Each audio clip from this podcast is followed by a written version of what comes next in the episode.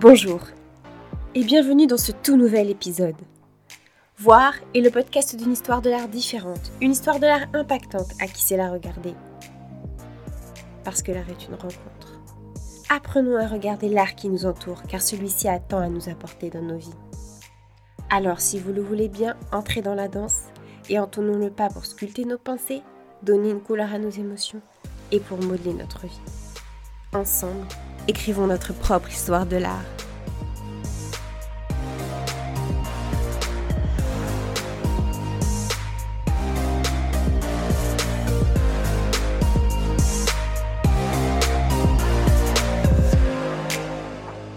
Prudon, né à Cluny le 4 avril 1758, est le dixième enfant d'un tailleur de pierre, mort à Paris le 16 mars 1823.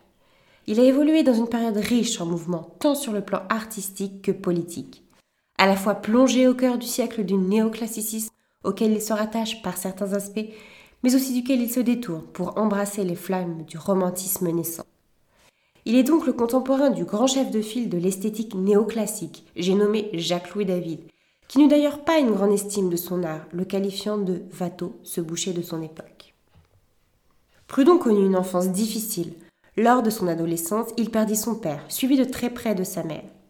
Le pauvre enfant, devenu orphelin, a tout de même eu la chance d'être recueilli par les moines de l'abbaye de Cluny, qui décèlent très tôt chez le jeune garçon des dispositions précoces pour le dessin et voit déjà en lui un talent porté à de grandes réalisations. Il faut avouer que le couvent, qui était rempli de nombreux tableaux et d'œuvres d'art, offrait un cadre particulièrement propice au développement du côté artistique de Prudhon, et c'est probablement ce qui lui insuffla sa vocation. En raison de son talent jugé prometteur, on décide de l'envoyer à Dijon pour suivre la formation de l'école de dessin auprès du directeur François de Vosges, devenu son maître, et qui lui inspira notamment son goût de l'allégorie. Lors de ses jeunes années d'études, il rencontre notamment le baron de Jour-sans-Vaux, premier mécène du peintre, pour qui il peint une apothéose, à laquelle j'ai consacré un post Instagram. Rapidement attiré par la capitale parisienne, il y séjourne quelque temps, dès 1780, avant de revenir dans sa région natale, pour cette fois y obtenir le fameux prix de Rome que l'école de Dijon avait obtenu de discerner pour un peintre et un sculpteur. C'est ainsi qu'en 1784, Prudon s'envole pour Rome. Ces trois années passées dans la ville éternelle furent déterminantes dans la formation de l'artiste. L'Antique, la Renaissance, Raphaël et Michel-Ange ont eu un grand effet sur lui. Mais celui qui dut le frapper le plus intensément n'est autre que Léonard de Vinci, à propos duquel il écrit C'est mon maître et mon héros. À Rome, il devient aussi ami avec le sculpteur Antonio Canova. Et l'année 1788 signe son retour à Paris. Lui qui voulait tant intégrer l'Académie royale pour devenir un peintre d'histoire n'a pas eu le temps de s'y faire agréer avant sa dissolution en 1793. Pour gagner sa vie, il se tourne vers l'illustration d'ouvrages. Dido grand éditeur de cette période, avait engagé nombre d'artistes néoclassiques pour participer à son projet, et c'est notamment à cette occasion que Prudon réalisa le dessin du naufrage de Virginie, dont vous retrouvez un post Instagram également. Prudon a également réalisé de nombreux portraits, bien que son domaine d'expression de prédilection soit, comme le souligne Eugène Delacroix, l'allégorie. Ce dernier lui ayant consacré tout un article élogieux, dans lequel il écrit notamment Le véritable génie de Prudhon, son domaine, son empire, c'est l'allégorie. Néanmoins, Prudhon restait en marge du parcours classique de l'Académie parisienne, et sa carrière a mis le temps pour décoller. Il a fallu attendre la période de l'Empire qui a été particulièrement florissante au développement de sa carrière.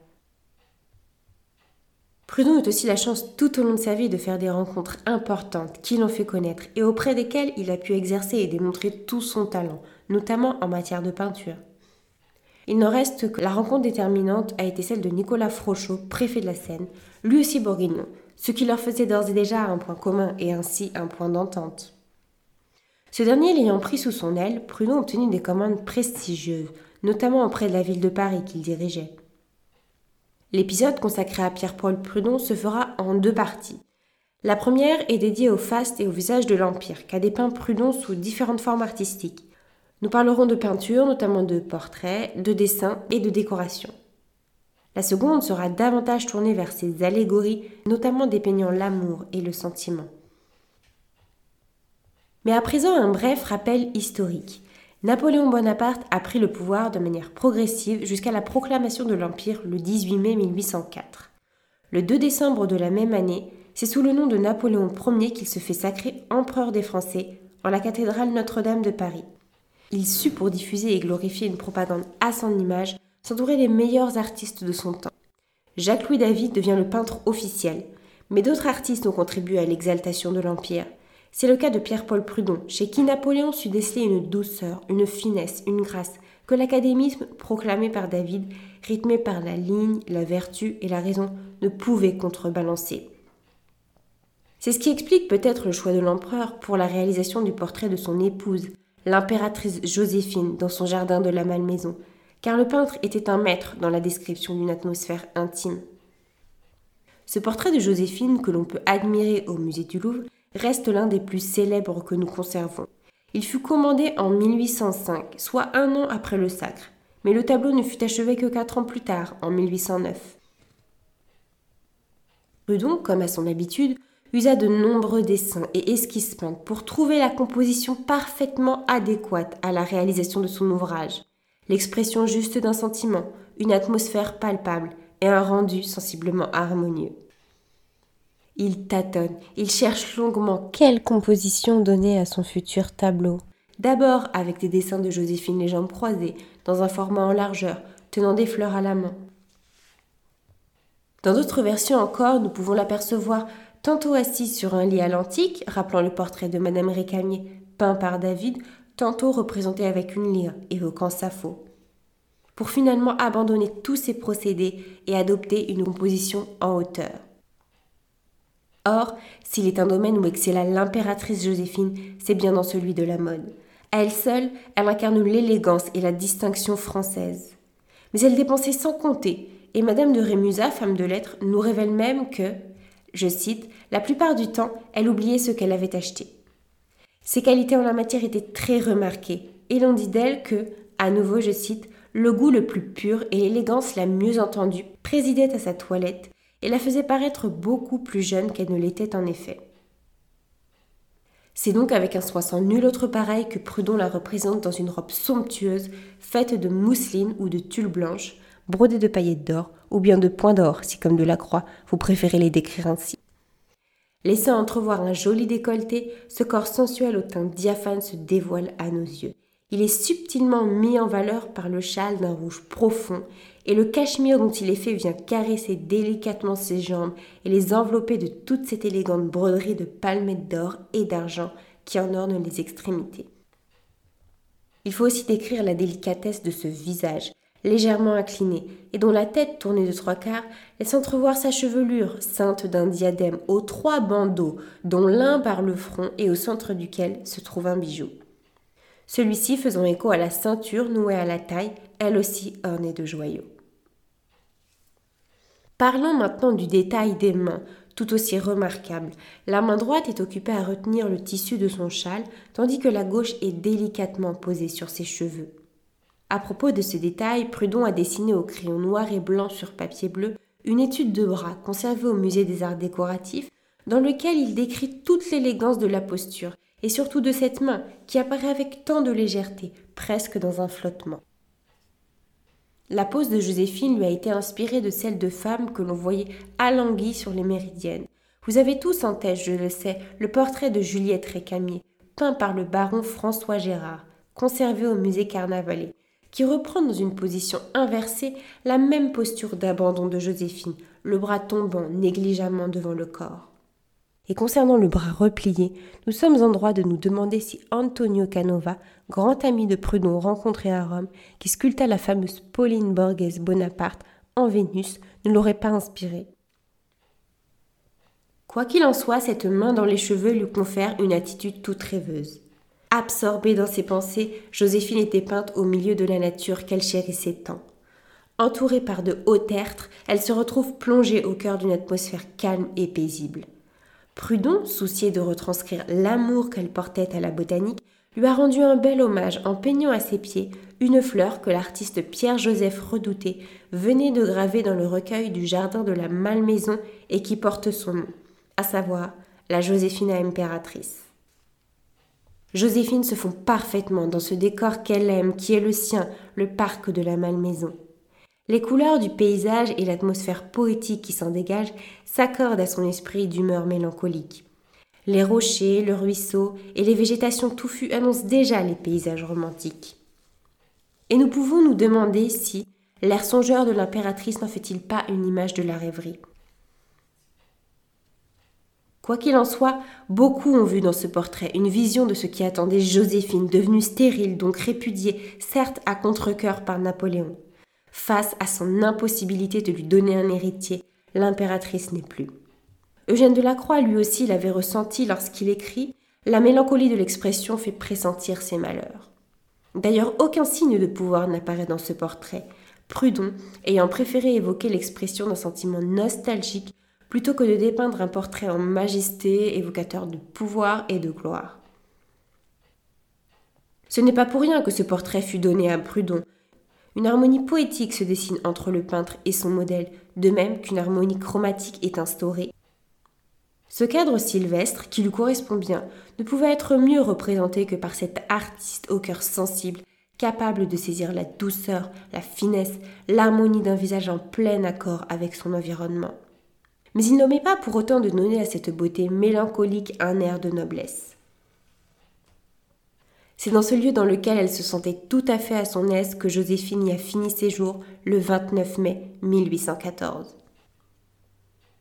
Delacroix a énormément apprécié ce portrait et n'a pas manqué d'en louer les mérites à travers ses mots. Il écrit que Prudon a su joindre à une ressemblance parfaite un sentiment d'élévation exquis dans la pose, dans l'expression et dans les accessoires.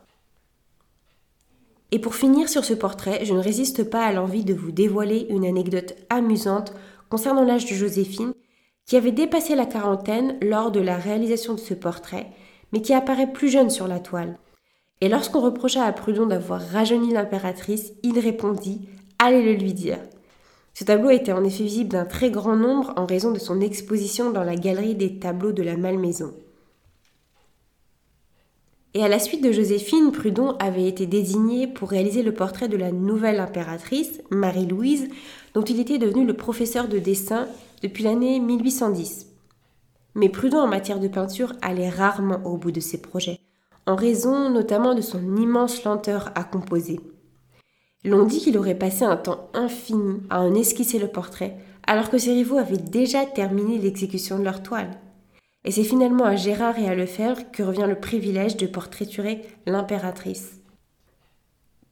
Sylvain Lavessière, grand spécialiste de Prudon, écrit à ce propos que cela, je cite, a pour cause l'extrême conscience d'un artiste scrupuleux qui se refuse à travailler dans la précipitation, à produire au jour un ouvrage qu'il estime imparfait.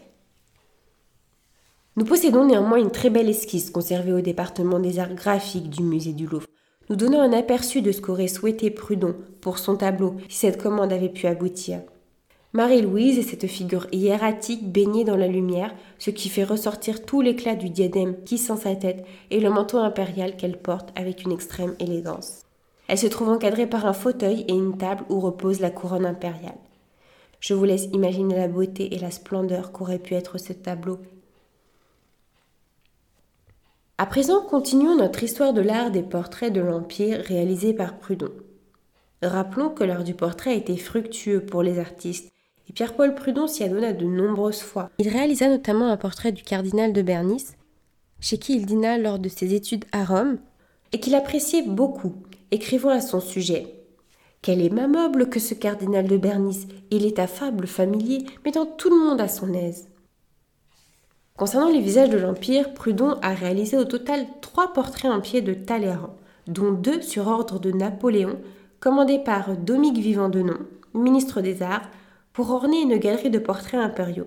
Le troisième fut réalisé sur le modèle du deuxième, à la demande même de Talleyrand, car ce dernier souhaitait désormais être représenté en costume civil, et Prudhon a préféré repartir de zéro et refaire un nouveau tableau.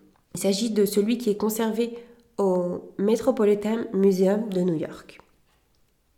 Les deux portraits commandés par Napoléon ont été finalement placés aux Tuileries, puis envoyés à Compiègne, l'un pour le salon des ministres et l'autre pour le salon des grands officiers. Alors comment décrire ce personnage historique à la personnalité forte et atypique, et dont la réputation n'est plus à faire? On le sait opportuniste, cynique, mais il est aussi ce négociateur sans nul autre pareil. Figure de la diplomatie impitoyable et incontournable de l'histoire. Il disait lui-même qu'il souhaitait que pendant des siècles on continue à discuter sur ce qu'il a été, ce qu'il a pensé et ce qu'il a voulu. Il est connu pour avoir embrassé tous les régimes politiques de son temps, de la période révolutionnaire au règne de Louis-Philippe, signe de son incroyable capacité d'adaptation. Il avait un tempérament de gagnant et une incroyable capacité d'anticipation. On le dit visionnaire. C'est pourquoi dès qu'il sentait faillir un régime, il s'en écartait. Lui-même a déclaré Je n'ai abandonné aucun gouvernement avant qu'il ne se fût abandonné lui-même. Le premier portrait réalisé par Prudhon date de 1806, conservé au château de Valençay. Dans celui-ci, Talleyrand porte son habit de ministre des Affaires étrangères. Il s'agit d'un costume de velours bleu brodé d'argent, agrémenté d'une écharpe de soie blanche serrée à la ceinture. Sur ce tableau, vous pouvez également admirer le grand cordon de la Légion d'honneur, dont le rouge vient faire écho au tissu de la table sur laquelle la main du modèle est appuyée. Il est représenté grandeur nature, ce qui lui confère une forte prestance. Placé au devant d'un fauteuil en bois doré, il nous regarde. Sa tête est de trois quarts et son bras gauche, relevé à hauteur de sa hanche, donne de l'ampleur à son costume. Pour le second portrait de 1807, conservé au musée Carnavalet, c'est dans une toute autre tenue que se dévoile notre modèle impitoyable, celle de grand chambellan, c'est-à-dire un habit et un manteau rouge brodé d'or. Talleyrand occupe quasiment tout l'espace de la toile, développé une nouvelle fois en hauteur. Son coude est replié au devant d'une statue de Napoléon, couronnée de laurier, et le carrelage noir et blanc que l'on discerne au niveau de ses pieds vient accentuer la profondeur du tableau. Comme vous le savez probablement, l'un des surnoms accordés à Talleyrand est le diable boiteux. Et dans cette représentation, sa posture traduit la volonté de dissimuler son infirmité. Ainsi, sa jambe boiteuse n'apparaît plus aux yeux des spectateurs. Et dans le dernier portrait, qui reprend la disposition générale du précédent mais en plus abouti, ce n'est évidemment plus le buste de Napoléon qui prend place à ses côtés, mais ceux de Pythagore à gauche et de Démosthène à droite, qui sont de grands orateurs et de philosophes de l'Antiquité. Car nous sommes en 1817 et Talleyrand ne fait évidemment plus partie du cercle de Napoléon. C'est lui qui est à l'origine de la réalisation de ce portrait, et il souhaitait être désormais vêtu de son habit de ville. Il revêt un long manteau vert sur lequel est apposée la médaille de la Légion d'honneur. Ses mains sont occupées à retenir pour l'une ses gants et pour l'autre son chapeau. Comme dans le premier portrait, on retrouve le motif du fauteuil à l'arrière du modèle, mais qui cette fois occupe davantage d'espace. Ce dernier tableau, à l'effigie du prince de Bénévent, est mieux composé. Le rideau à l'arrière sur notre gauche met davantage en valeur le buste en marbre. Et l'harmonie des tons, notamment des verts, est subtilement bien maîtrisée.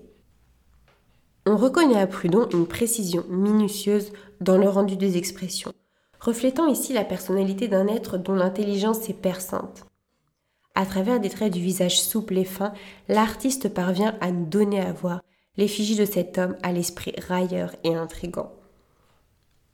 Ainsi, l'habileté de l'artiste s'accorde à celle que le modèle possédait dans l'art de la diplomatie.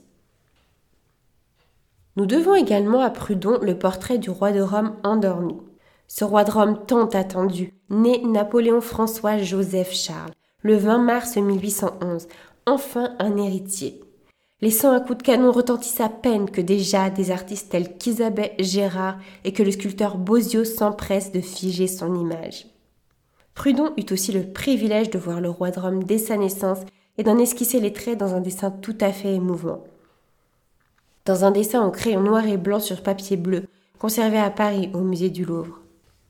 L'enfant apparaît au centre d'un médaillon. Seule la tête apparaît de face. Il dort paisiblement. Un bonnet de nuit noué au menton lui recouvre la tête.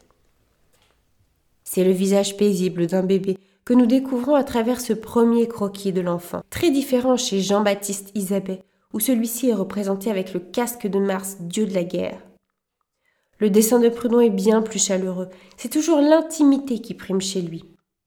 Isabelle, quant à lui, ne manque pas d'y ajouter les emblèmes du pouvoir, L'enfant est à peine né qu'il tient déjà la couronne dans sa main. Prudon avait aussi imaginé associer l'enfant à l'épisode mythique de la fondation de Rome. C'est dans cette veine qu'il a esquissé le roi de Rome de profil dans un médaillon surmonté de la représentation d'un bas-relief où figurait Romulus et Rémus allaité par la Louve romaine. Plus tard, un tableau du roi de Rome était aussi commandé par sa mère, Marie-Louise, exposé au salon de 1812. Il est conservé au musée du Louvre. À nouveau l'enfant dort, mais cette fois, nous le voyons tout entier, nu, allongé et plongé au cœur d'un écrin de verdure, paisible comme dû l'être ses doux rêves. Il y a une certaine mise en scène du tableau, avec d'un côté un grand rideau bleu et de l'autre en écho le tronc d'un arbre qui s'élève en hauteur, tandis que des tiges verdoyantes s'inclinent comme pour l'accueillir chaleureusement, auxquelles répondent deux grandes fritillaires appelées plus communément couronnes impériales. Ce sont ces fleurs rouges composées d'une longue tige qui au-dessus du bambin sont comme les gardiennes de son sommeil. La nature est bienveillante envers ce jeune enfant rempli d'innocence. Bienvenue dans ce monde, cher petit enfant. Tu seras l'avenir de cette dynastie impériale, sinon un espoir de stabilité. On sait tous que la destinée du roi de Rome ne fut pas aussi rose que ses joues, mais dès lors, c'est bien cette atmosphère qui y régnait. L'enfant rayonnait de tout son éclat dans cette douce et chaleureuse lumière, mise savamment en place par le peintre. C'est aussi toute une symbolique qui est associée aux diverses plantes qui peuplent ce berceau de verdure. Laurier, c'est le symbole de la gloire paternelle, et le myrte associé à Vénus est un hommage à la beauté de Marie-Louise. Vous l'aurez peut-être maintenant remarqué, Prudhon apprécie envelopper ses figures d'un grand drapé. Ici, et de la même manière qu'il avait fait pour Joséphine, l'enfant a les jambes recouvertes d'une grande draperie rouge rehaussée d'une broderie d'or. Nous avons parlé du rideau bleu, nous venons de parler de ce drapé rouge, il me reste à vous dire un mot du grand drap blanc sur lequel repose l'enfant pour que vous y reconnaissiez les couleurs de notre cher drapeau français. Nous retrouvons, à l'instar du portrait de Joséphine, un doux modelé. Et les chairs roses de l'enfant, dont les contours s'estompent sous le pinceau de Prudhon, lui ont été inspirés par le sfumato de Léonard, ce peintre de la Renaissance qu'il estimait tant et qui était si cher à son cœur. Tout est fait pour le rendre attendrissant, la fraîcheur des teintes, la pose gracieuse rendue par la finesse du pinceau, et le modelé délicat.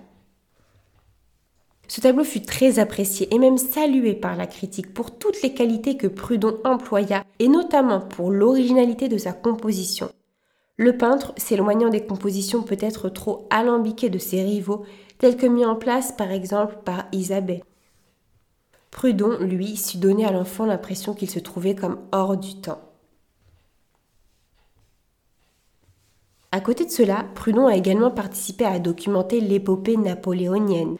Nous possédons deux dessins du triomphe de Bonaparte appelés aussi Allégorie de la paix, l'un conservé au musée du Louvre de plus petit format que celui conservé au musée Condé de Chantilly. C'est ce dernier qui aurait été exposé au salon de 1801. Cette allégorie a été inspirée par euh, Brun Niergaard, un naturaliste danois, auteur de Sur la situation des beaux-arts en France, pour être gravé par Barthélemy Roger, afin d'orner le frontispice de son livre. Prudhon réalisa ce dessin dans lequel Napoléon en costume de premier consul triomphe dans un char antique, entouré de l'allégorie de la paix d'une part et de celle de la victoire d'autre part. Acte d'allégeance de la part de l'artiste qui célèbre ce héros pacificateur à la suite de la paix de Lunéville du 9 février 1801 avec l'Autriche. Prudhon décrit avec soin la scène, précisant nombre de détails, tels que le rameau d'olivier que porte la victoire, ou encore les fleurs et les fruits que retient la paix. Il donne aussi à sa composition une dimension monumentale, avec de nombreux personnages, des muses autour du char dont l'une joue de la lyre, des enfants rieurs au devant, dansant et chantant, symbolisant les plaisirs et les jeux. Et l'arrière du char est occupé par de nombreuses femmes drapées que sont les arts et les sciences. Prudhon ne laisse rien au hasard. Il sait parfaitement accorder le côté magistral de l'événement par l'importance accordée au char et la place qu'il occupe dans la composition. Regardez comme cette roue est particulièrement imposante et bien décorée, une tête de lion en orne le centre. Mais Prudhon sait également jouer sur la variété et l'équilibre, c'est un tout autre aspect qu'il donne à ses muses, caractérisées par une grâce qui les anime, alors que les petits-enfants se distinguent par un mouvement aérien.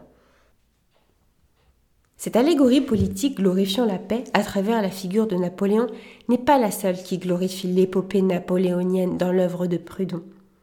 Et si c'est l'allégorie qu'il préfère au grand sujet historique, l'artiste nous a tout de même livré un tableau de l'actualité historique. En effet, nous possédons un unicum dans l'œuvre de Prudhon, seul tableau relatant de l'histoire contemporaine. Il s'agit de l'entrevue entre Napoléon Ier et l'empereur d'Autriche François II à Sarouchis. Excusez-moi pour la prononciation. Une toile destinée, semble-t-il, à la salle de l'empereur, au palais du Luxembourg, commandée en 1809, et dont le baron Gros en exécuta une toile de même sujet pour la galerie de Diane aux Tuileries. Nous sommes après la grande victoire d'Austerlitz du 4 décembre 1805, qui offrait au peintre de beaux sujets pour commémorer l'épopée napoléonienne. Prudhon plante le décor. Nous sommes en Moravie auprès du bivouac de Napoléon. Ce dernier rencontre l'empereur François II d'Autriche, venu accompagné du prince Jean de Liechtenstein, et ce dernier est accueilli par l'empereur français avec les mots suivants. Je vous reçois dans le seul palais que j'habite depuis deux mois. Il est question d'un face-à-face chez les deux artistes, mais Gros a choisi de développer son sujet en largeur, tandis que notre artiste l'a déployé en hauteur. Le nuage de fumée qui apparaît derrière les empereurs chez Gros est très imposant, et ces tons grisâtres enternissent quelque peu leur visage. Chez Prudhon, le feu de bivouac a été décalé sur la droite et il apparaît bien plus nuancé, avec des tons rougeâtres rejoignant le ciel. Ce paysage d'hiver où se déploie une lumière froide nous donne une vision assez succincte de l'événement. Tandis que chez Gros, le cadrage beaucoup plus élargi lui a permis notamment de représenter sur la droite un cheval au visage retourné, l'artiste insistant davantage sur le lieu de la rencontre que sur l'expression des personnages. Venons-en à présent à parler de Prudhon en tant que décorateur de l'Empire. Nous sommes le 10 juin 1810. Un grand bal est donné à l'hôtel de ville en l'honneur du mariage de Napoléon avec Marie-Louise qui s'est tenu deux mois plus tôt le 1er avril 1810. À l'occasion de ce grand événement, c'est Prudhon que l'on charge de réaliser les dessins qui doivent servir au décor de la place où se déroulaient les festivités. Une grande galerie fut construite par l'architecte Molinos face à la scène, laquelle était surmontée de statues allégoriques dessinées par Prudhon et au-dessus de laquelle courait sur l'entablement une inscription, laquelle est? En jurant leur bonheur, deux illustres époux ont juré celui de la terre. Ces grandes figures drapées représentaient le commerce, la victoire, la science, l'agriculture, la navigation, les arts, l'étude, la musique, les honneurs et l'industrie. Mais l'une des réalisations les plus fameuses de Prudhon à cet événement des plus festifs fut Les noces d'Hercule et d'Hébé, une allégorie en l'honneur du mariage impérial. C'était une fête nocturne, ce qui impliquait l'utilisation de transparents. Les transparents, ce sont des papiers huilés qui étaient tendus et éclairés par l'arrière à l'aide de lampes. La composition imaginée par l'artiste se développe en une longue frise horizontale, lui permettant de représenter une assemblée de dieux assistant au mariage de Napoléon représenté en Hercule et de Marie-Louise représentée en Hébé. Une foule de petits amours participe à la scène et l'un d'entre eux porte un flambeau. Les deux époux se tiennent la main au-dessus d'un hôtel antique, ils sont désormais unis. Cependant, Prudhon opère une distinction en représentant du côté de l'épouse des figures dansantes. Vous pouvez aisément reconnaître les trois grâces ainsi qu'Apollon, tandis que les dieux de l'Olympe, représentés sur la gauche, et donc du côté de Napoléon, sont plus mesurés dans leur attitude. Les esquisses et les gravures faites pour conserver le souvenir des splendeurs impériales nous permettent d'imaginer à quoi ressemblait ce décor éphémère. Le spectacle dut être grandiose. Tout était richement décoré. Les édifices publics, les églises et notamment la place de la Concorde avaient été spécialement illuminés pour l'arrivée des nouveaux mariés qui ont pu assister à un feu d'artifice. À l'issue du mariage impérial, Prudhon s'adonna aussi à la réalisation des dessins de la toilette, psyché de l'impératrice Marie-Louise, exécutés par Thomire, le ciseleur, et Odio, l'orfèvre. Il a également donné les dessins pour le berceau du roi de Rome. Prudhon, en qui Nicolas Frochot, je le rappelle ici, préfet de la Seine, avait accordé toute sa confiance, et qu'il avait rencontré euh, vers 1795 en Franche-Comté, contribua à faire de son ami le grand décorateur des fêtes de la ville de Paris. Succès garanti. À cette occasion, Prudon put développer tout son amour et tout son talent pour l'allégorie, sujet phare de notre prochain épisode. Mais pour l'heure, il est temps de nous quitter sur quelques mots concernant le caractère de l'artiste. Prudon était ce peintre indépendant, un sauvage, avec un besoin quasi existentiel de s'isoler. Homme libre dans sa création, il écrit Un artiste qui étudie doit être libre. La solitude lui est absolument nécessaire pour observer attentivement la nature. Et vous Ressentez-vous comme Prudon un besoin extrême de solitude pour créer, peut-être pour vous ressourcer? La solitude permettant de s'émanciper, de prendre du recul, de nous éloigner des idées toutes faites, et donc d'être plus libre. Prudon, qui peignait extrêmement lentement, a manqué quelques belles occasions de commandes prestigieuses. Il peut paraître regrettable de voir que malgré tout son talent, nombreux projets n'ont pas vu le jour. Mais il était très conscient de cet aspect de sa personnalité. Il disait que, je cite, Les œuvres de génie ont besoin de réflexion, le fruit de laquelle entretient ce feu lent, mais soutenu, qui donne de l'énergie au sentiment et de la force à l'exécution. Ainsi, la force de Prudon n'en a pas été affaiblie et probablement augmentée, car l'artiste parvint à créer un langage pictural très personnel et singulier, tout à fait évocateur de son siècle. Cependant, un autre point noir vient obscurcir l'appréciation que l'on peut avoir de l'artiste. C'est d'ailleurs un aspect que l'on avait remarqué une amie et moi lors d'une visite au musée du Louvre. Je la salue car je sais qu'elle écoute ce podcast. Un aspect grumeleux a envahi l'étoile de Prudon. Cela est dû à sa technique non commune d'ajouter de la cire d'abeille à sa préparation. Cela est particulièrement visible sur son célèbre tableau La justice et la vengeance poursuivant le crime, dont j'aurais souhaité vous parler aujourd'hui, mais rassurez-vous, nous en parlerons lors du prochain épisode. Je vous remercie de votre écoute et je vous dis à très vite pour la seconde partie de l'épisode consacré à notre très cher Pierre-Paul Prudon. Ensemble, écrivons notre propre histoire de l'art.